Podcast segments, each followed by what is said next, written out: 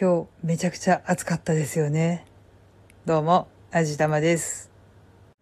もうね、めちゃくちゃ暑かったですよね。とりあえず余裕で30度超えてたみたいで。おかしいなまだ6月のはずなんだけどなっていうか、梅雨どこ行ったんですかね。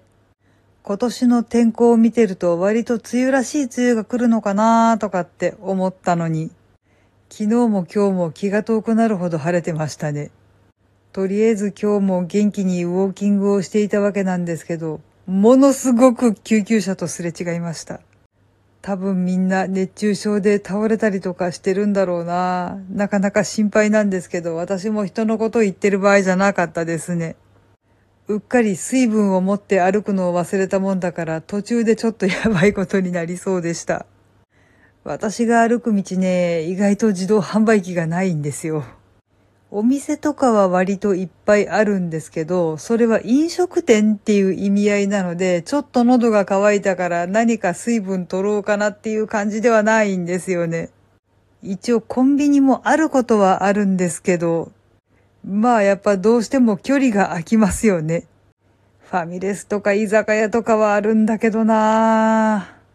ちょっと喉が渇いてるっていうだけに、そのお店に入るっていうのもちょっとはばかられるものがあるので、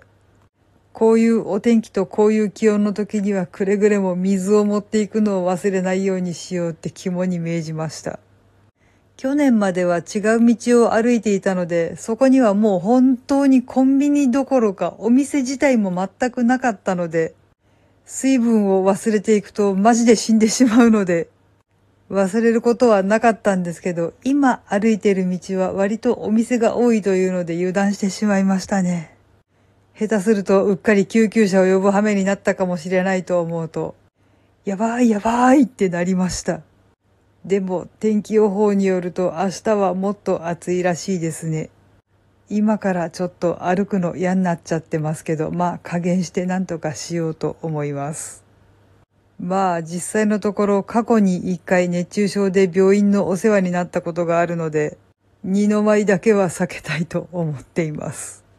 でもこんなにいきなり暑くなられると、